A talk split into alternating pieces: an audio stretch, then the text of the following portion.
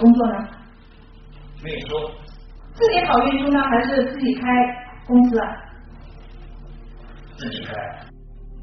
受新冠肺炎疫情的影响，浙江省诸暨市人民法院正在通过网络视频连线的方式开庭审理一起案件。被告人张某因涉嫌抢劫罪，被浙江省诸暨市人民检察院提起了公诉。平时是不是叫你小山东？小山东这个这个外号，这这是说我也不知道他们怎么叫的，我没有叫过这个小山东这个外号。嗯，其实有人称呼你小山东，别人才叫称呼你这样称呼的是吧？没有，因为我们在家我三兄弟，我排行老二，他们都叫我老二。小山东这个外号我从来没听说过。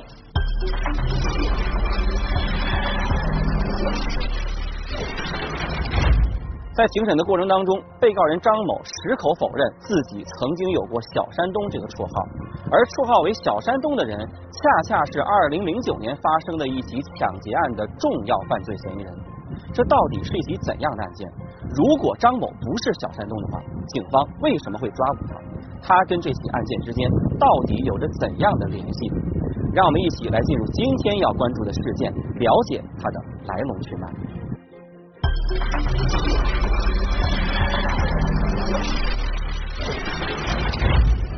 一起案件，多名嫌疑人相继落网，但仍有漏网之鱼。除了这六个，还有四个人一直都是身份不明。身份不明，只有一个绰号，人海茫茫，又该如何追查？有一个当时叫小山东，小山东的，他可能是山东人。漏网的嫌疑人将如何归案？祸起赌局，一线正在播出。二零零九年十一月九日傍晚，浙江省诸暨市公安局店口派出所的民警在街面上例行巡查。此时，一辆面包车迎面驶来，巡逻民警凭借多年的职业敏感，察觉到这辆车多少有些可疑，随即便拦下了这辆车。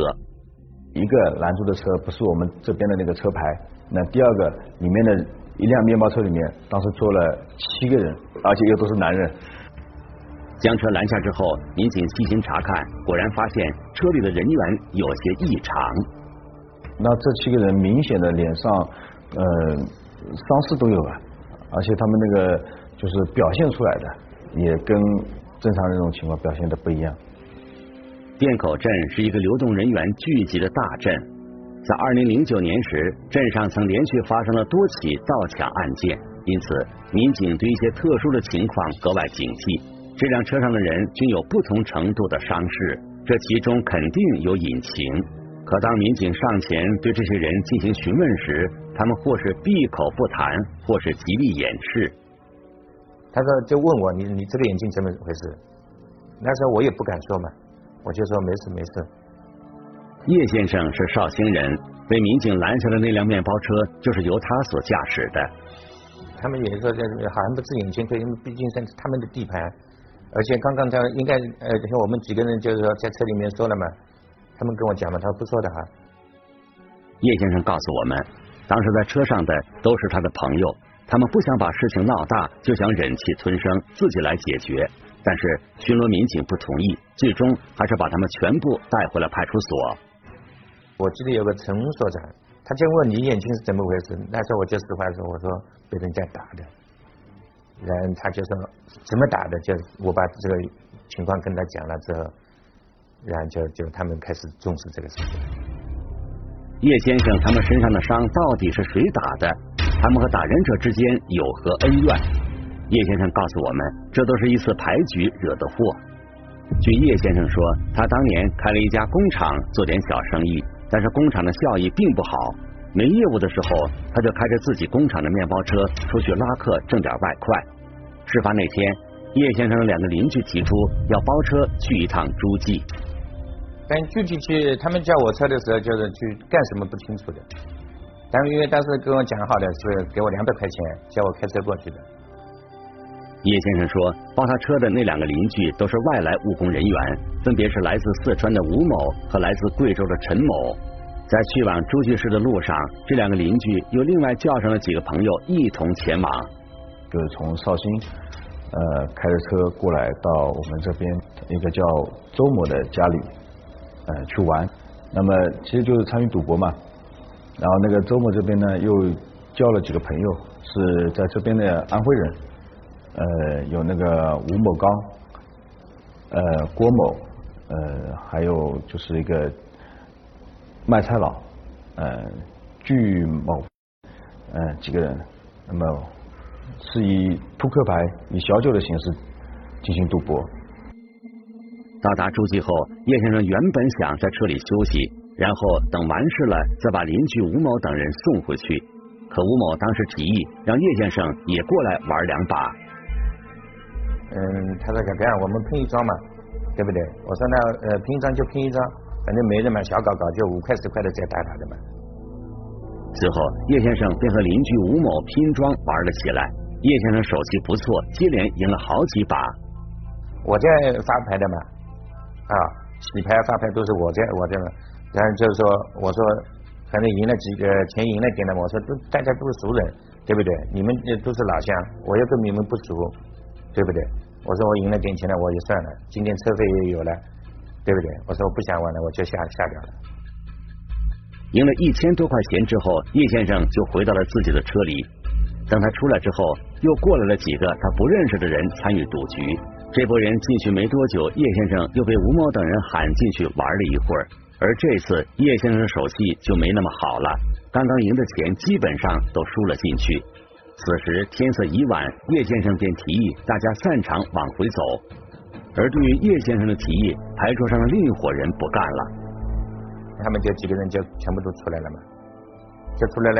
我反正看到一个人在在跟那个贾志忠说嘛，嗯，骂骂咧咧的，他们都是好像是不知道说的是家乡话有，反正骂骂咧咧的，呃呃，看听不懂，反正看脸色不对的。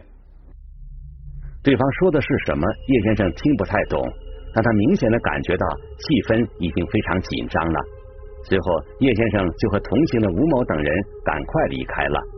可没想到的是，他们出发没多久，就被另一伙人开车给拦住了。因为他们知道他们是从绍兴过来的，要回绍兴的话，必须要路过这个路口。那么就在这个路口就一直等着对方嘛。那么后来他对方车子出来之后，就把他们车，呃，对方是一辆面包车，那么一来就把对方给拦住了。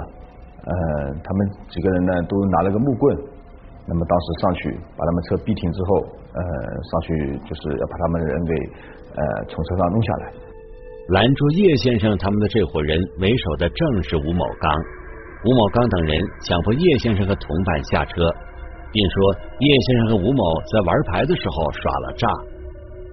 就是他们两个就是拼装的时候，一个人就是。负责发牌，可能一个人负责收钱的时候，就是只要是他们两个轮到一起的时候，就是一起拼装的时候，他就输的特别多。然后，嗯，他们两个不拼装了，然后他就基本上就输的比较少。然后他就认为他们在发赌。嗯，他们说他们输钱了，一定要返还出来。然后我就说了一句话，我说我也输钱的，他们就嗯打了我一个巴掌。然后就上来的时候给我呃打了我一顿，说我我这个普通话说的最好啊怎么样怎么样跟他们呃硬杠嘛，就这样的。叶先生是绍兴人，来诸暨的次数并不多，人生地不熟的情况下，他不敢跟对方硬杠，只能被动挨打。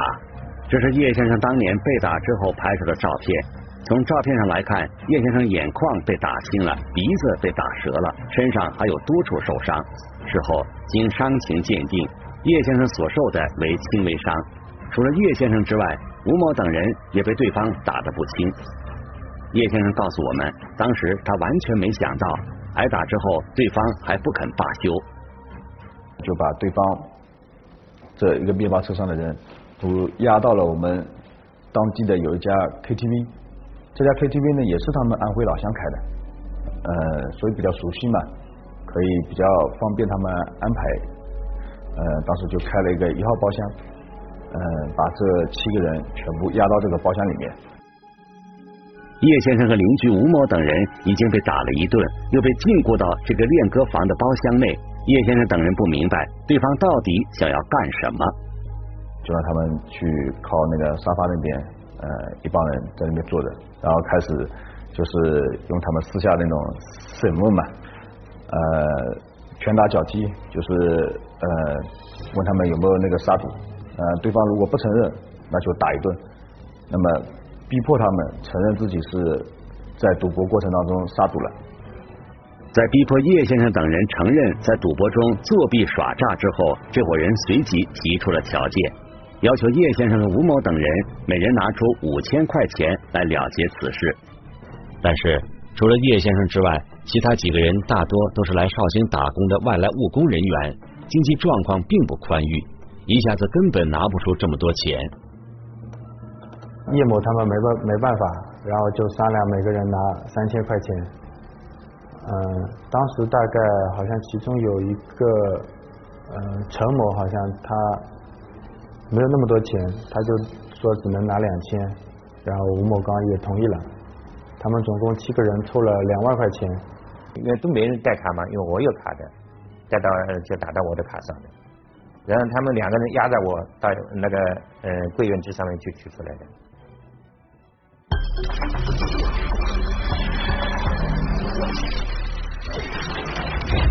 叶先生觉得很窝囊，明明只是为了帮邻居出趟车，结果钱没赚到，还白白的挨了一顿打。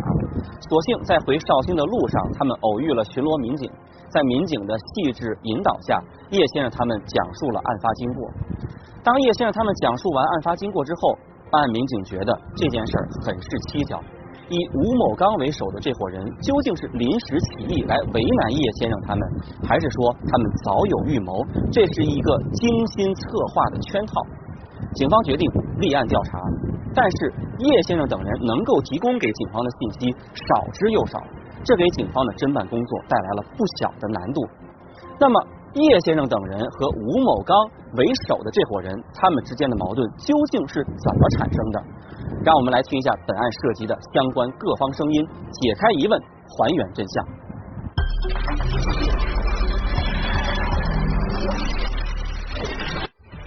一场赌局惹来祸事，背后是否另有玄机？涉及罪名一直变化，最终又会如何定罪？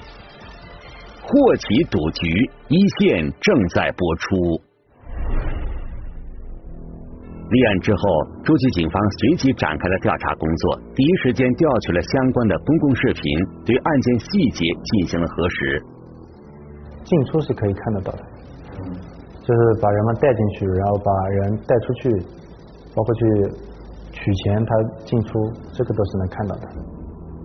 案件调查工作很快就有了进展，侦办民警查明，案发当晚涉嫌参与其中的嫌疑人一共有十人，其中。在刚开始参与了赌博活动的是四个人，分别为吴某刚、郭某，绰号为卖菜佬的巨某，以及一个绰号为小山东的人。而另外六个人则是到了练歌房之后，由吴某刚打电话叫来的。这六个人到底是谁？诸暨警方此时并不掌握，因为我们这边当时流动人口特别多，那么可能发生在流动人口身上的一些案案事件呢也特别多。那么当时我们特意就是。呃，从安徽、贵州、江西这三个省份，就是我们当地就是流动人口最多的这个三个省份，去各招了个警察过来，来协助我们管理这些外来的流动人口。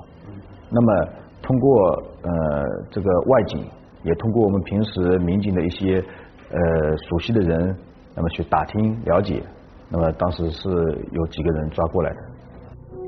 一番调查之后，诸暨警方成功将包括吴某刚、郭某在内的六名嫌疑人捉拿归案。这些人都是在诸暨打工的安徽籍同乡。除此之外，还有四名嫌疑人在逃。他们所使用的都是绰号，然后因为绰号的话，比如说有个叫小超的，有个叫小安徽的，那我们可能看到了这个人能够认识，但是我们真实名字他是不知道的。侦办民警多次审讯已经落网的六名嫌疑人，仍然未能掌握剩余的那四名嫌疑人到底姓甚名谁，是哪里人。不过，警方也不是一无所获。吴某刚等人很快就承认，他们殴打并非法控制了叶先生等人，并且向他们强行索要了两万块钱。而之所以对叶先生等人下手，吴某刚、郭某等嫌疑人声称，完全是因为叶先生等人有错在先。他们就是出了钱嘛，出了钱被我们发现了。那你们怎么认为他杀赌的？我他我们也有时候也是经常玩的嘛，这个东西也也看得出来的嘛。嫌疑人具某告诉民警，事发当天他们几个安徽老乡都输了钱，加起来大概有一万一千块钱。我是输了，时间长了都记记不清了，可能我们是输了总共是一万块钱左右，我是输了好像是三千块钱左右好像。据某说，他们这些老乡都是在诸暨打工的，每个月的收入也就是两三千块钱，一下子输了这么多，他们就怀疑牌桌上有人耍诈。他们之所以将叶先生等人控制到练歌房的包厢里，就是想要问个明白，最终好把输掉的钱给要回来。这个并外乎嘛，他不就拿拿钱嘛，身上现金是掏了两千嘛，然后这个取款机里取了是一万八嘛，总共是两万块钱嘛。据某说，他们当天输了大概一万一千块钱，而之所以要了两万块钱，是因为吴某刚叫了一些人过来帮忙，要给这些人一些报酬。对于这一点，与吴某刚在接受警方讯问时的说法大致相同。而对于巨某等人所说的叶先生和吴某这伙人在赌博的过程中作弊耍诈的问题，诸暨警方也进行了调查。按照常理来讲啊，呃，从我们一个办案的角度来看，应该是不会不存在这个出老千这个问题。案件的前因后果调查清楚之后，诸暨警方将该案件移送给了诸暨市人民检察院。检察院对此案进行审查后认为。嫌疑人涉嫌的罪名，并非警方一开始认定的非法拘禁。呃，因为限制了对方的一个人身自由，那么还有一个暴力手段啊，对他人身进行一个呃伤害嘛。随后，诸暨市人民检察院以吴某刚等人涉嫌敲诈勒索罪，向诸暨市人民法院提起了公诉。而法院在审理后认为。吴某刚等人涉及的罪名也不是敲诈勒索罪，而是抢劫罪。法院认为这个组织这一块的话，呃，一万一千块，这个包括他要的钱，是不是说只要回来这一万一千块？还有其他，他其实总共要了两万块钱。这一点，包括嗯，受害人有有有有些他是有可能个把可能是基本上没参与什么赌博的。他认为这个定性还是最后是以抢劫定的，还是以抢劫比较合理。最终，包括吴某刚、具某在内的六名被告人被诸暨市人民法院以抢劫罪分别判处了三年到五年六个月不等的有期徒刑。而对于诸暨警方来说，这个案件还没有完结，因为还有四名嫌疑人一直在逃。案发的二零零九年。视频监控系统远未像现在这么普及，所以警方能够查明的线索非常有限。因为那时候的那个呃视频监控的那个清晰度呢，说实话啊，没有像现在这么高清。那么一些人脸上面的，你说通过这个人脸辨别分辨出这个看得很清楚啊，那不存在。无法通过监控视频获取在逃嫌疑人的样貌特征，也不知道这些人的身份信息。诸暨警方的追查难度可想而知，但侦办民警还是在案发地周边进行了大规模的走访调查，希望能够获取有价值的线索，但收获甚少。把能抓的都抓了，然后就实在是就是搞不清身份的，那当时因为凭当时那个呃技术手段也没有办法明确的，那就暂时就搁浅了。在未到案的这四名嫌疑人中，侦办民警格外关注一个绰号为“小山东”的嫌疑人，因为在本案中，此人涉嫌既参与了前面的赌博活动，又参与了后面的抢劫。据了解，案发当天，小山东是被绰号为“卖菜佬”的巨某叫过来的。小山东拉货的嘛，以前他开大车跟那拉货的嘛。据某说，案发时小山东应该是二十岁出头，但具体叫什么名字他也不知道。我们叫他小山东，都这样称呼的。据某说，他和小山东也是刚认识就一起吃过几次饭，对他的详细情况确实是不了解。家里面情况我跟他不是十分太清楚的，家里情况我们从来也不过问他的。巨某能够提供的信息非常有限，对于侦办民警来说，他们只知道小山东大致的年龄和职业。这个人的绰号虽然是小山东，但他到底是不是山东人，民警同样无法确定。因为在这边呢，嗯，这些外来的那些流动人口里面啊，他有很多都是就是一直以一些绰号啊在那个互相称呼的嘛，呃，互相之间甚至可能都不知道对方到底是不是呃这个地方的人。你叫小安徽，他其实可能不一定是安徽人。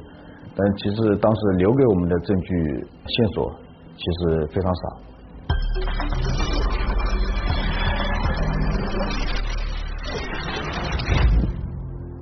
虽然并不能确定嫌疑人小山东一定就是山东人，但是侦办民警认为他是山东籍的可能性还是很大的。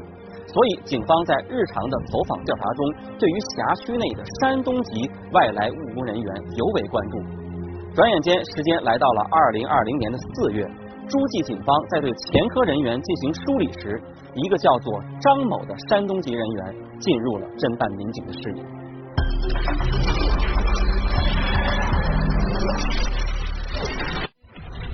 事业稳定，身价不凡，他会是警方追捕的嫌疑人吗？他跟整件事有着怎样的联系？祸起赌局，一线正在播出。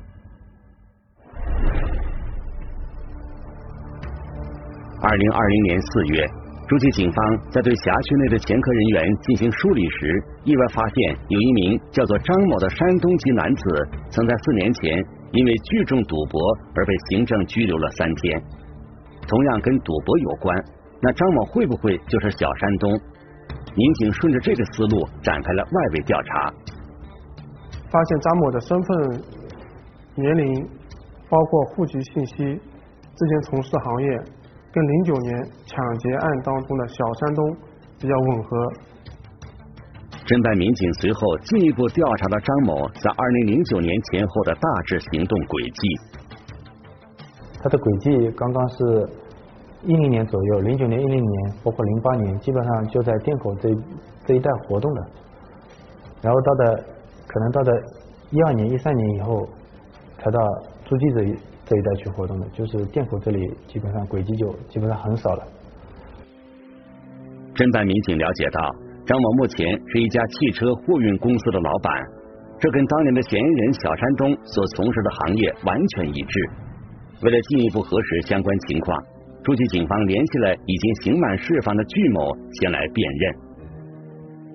那我们就把那个呃张某的照片通过。反正通过朋友发给他看了一下，然后当时他看了这个照片之后，他就觉得非常像，就是像当年的那个小山东。据某觉得张某和当年的小山东非常像，但毕竟时隔多年，他也不能完全确定张某就是小山东。侦办民警认为不能轻易放掉这条线索，他们决定与张某进行正面接触。以。检查暂住证的方式去他家里去查看，发现张某不在家里，当时他老婆在家，当时我们就跟他老婆说让张某到我们派出所来一趟啊，呃，第二天张某就到我们公安到我们建国派出所来了。面对民警的询问，张某承认，二零零九年前后，他的确在诸暨市店口镇一带生活过。而对于那起抢劫案，张某说他并不知情，更不是什么所谓的小山东。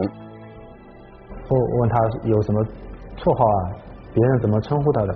他反正都说别人就叫他张某的，啊，也没什么绰号的。按常理推断，作案后的嫌疑人都会远离案发地。可张某一直留在诸暨工作，且生意越做越好，丝毫都没有隐瞒身份的意思。难道嫌疑人小山东真的不是他？侦办民警决定让巨某和张某直接进行视频通话。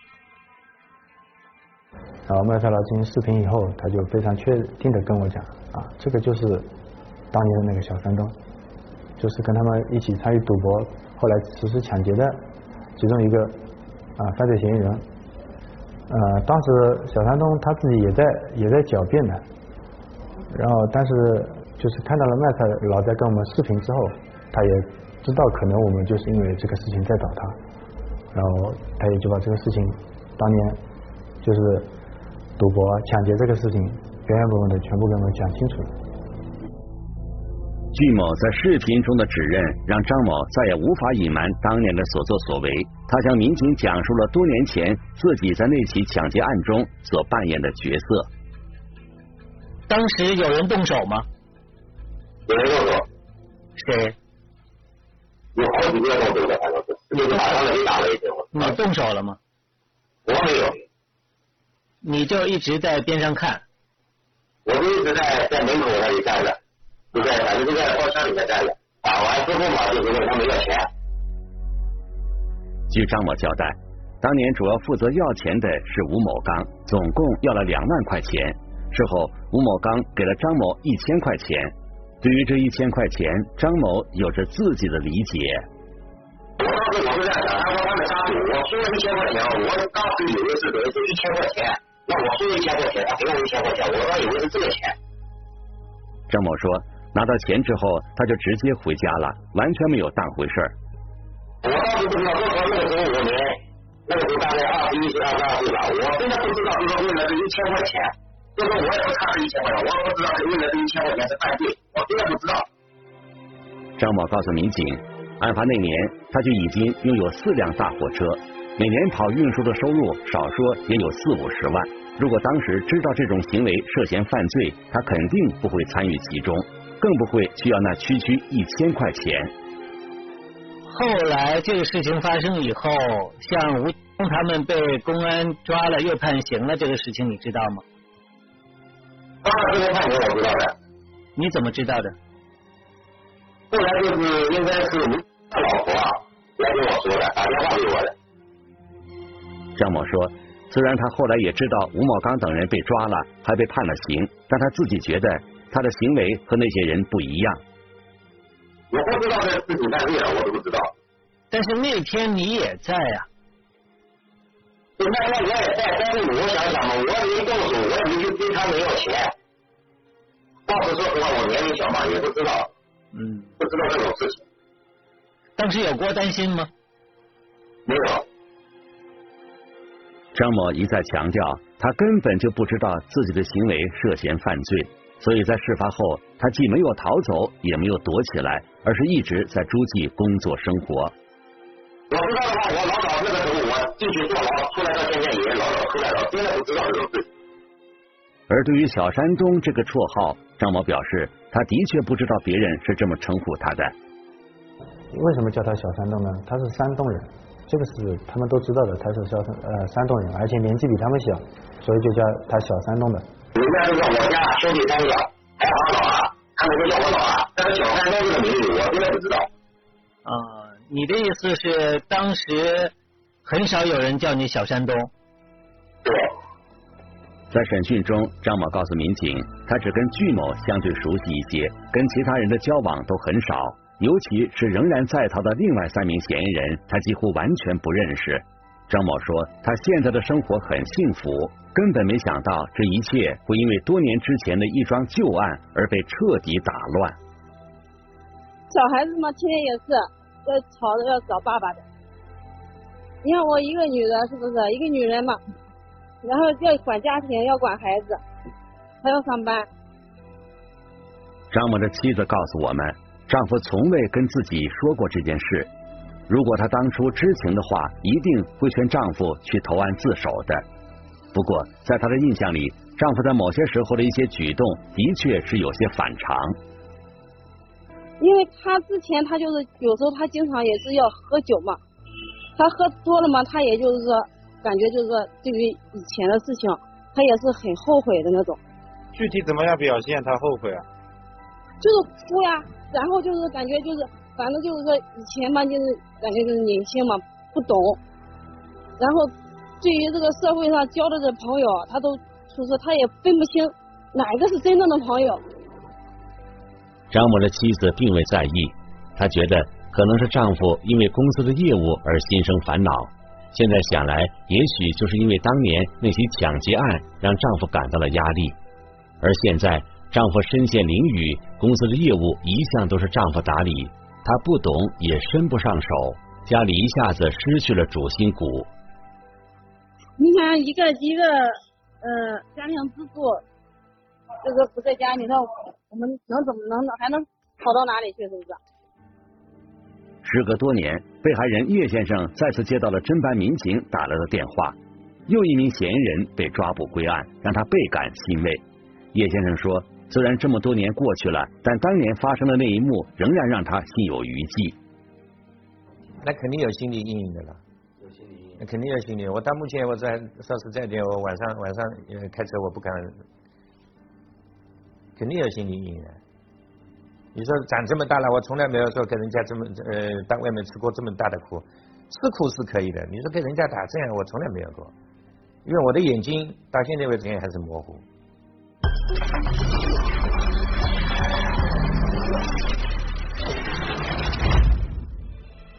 在这起案件的办理过程当中，公检法三家对于本案嫌疑人涉及的罪名有着不同的理解。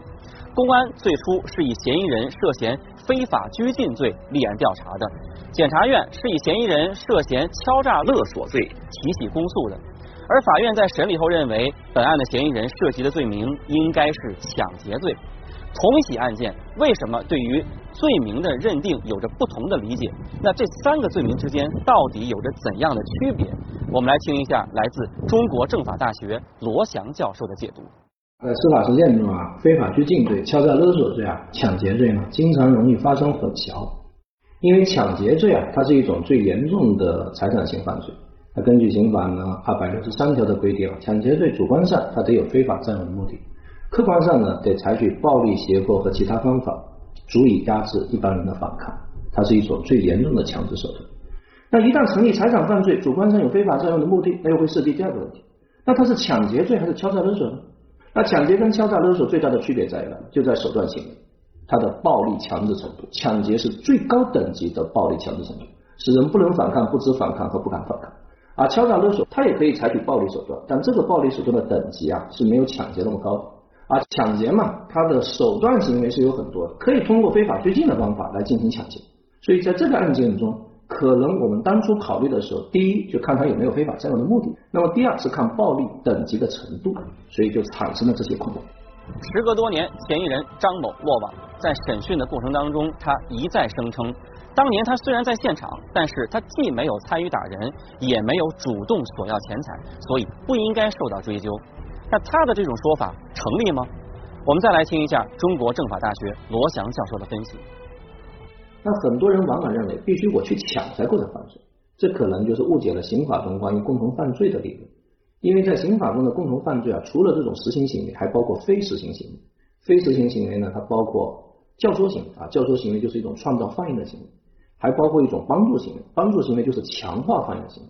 所以关键要看在这个案件中有没有帮助行为。主观上我知不知道我在帮那些人去实施抢劫？客观上，我有没有对那些人形成一种物理性的帮助和心理性的影响？如果都具备的话，主客观相同，那么他至少就可以理解为抢劫罪的帮助犯。